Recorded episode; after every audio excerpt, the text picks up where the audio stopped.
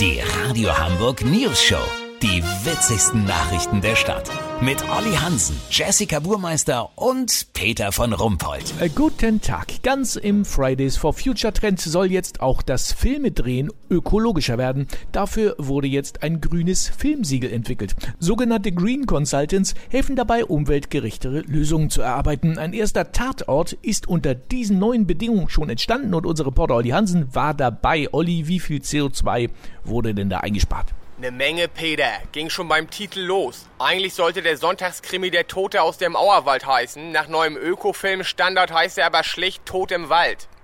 Äh, was soll das denn? Ganz einfach, das sind nur 9 statt 21 Buchstaben. Macht bei rund 1000 gedruckten Pressemitteilungen 0,017 Liter eingesparte Druckertinte. Weißt, wie ich mein? Ach so, ja krass. Und wo kann man beim Filmdreh noch grüner werden? Beim Drehbuch, Peter. Die Bücher werden jetzt einfach wiederverwendet. Da werden nur Namen geändert, ein paar Szenen getauscht und gut ist. Also mal, da habe ich das Gefühl, das wird schon lange gemacht, ehrlich gesagt. Stimmt, aber bisher war das eher bei Kati Fjorde und Inga Lindström Schmonzetten Usos. Beim Tatort wird künftig auch das Filmcatering wegfallen. Das produziert einfach zu viel Plastikmüll. Stattdessen wird festgelegt, welcher Schauspieler mit Brote schmieren dran ist. Wotan Wilke Möhring hat im ersten grünen Tatort ausgerechnet Thunfischbrote für die Kollegen geschmiert. Das gab natürlich einen Abzug in der B-Note, von wegen bedrohte Fischart. Das meiste Einsparpotenzial liegt aber an der Länge, Peter.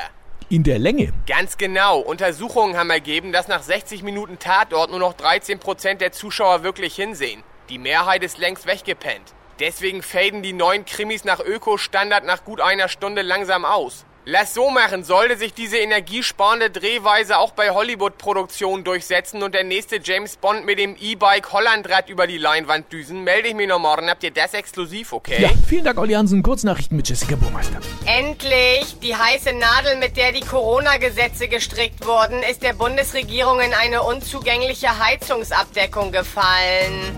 Ausgangssperre, körperliche Betätigung schwammig formuliert. Gericht gibt Einbrechern Recht, die nach 21 Uhr sehr schweißtreibend ein Kellerfenster in Pöseldorf aufgebrochen hatten. Neue Impfberechtigtengruppe.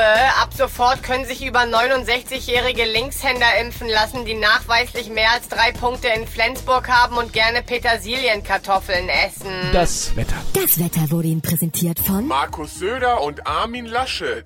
Zwei ausgebuffte Nervensägen. Das war's von uns. Wir hören uns morgen wieder. Bleiben Sie doof. Wir sind es schon.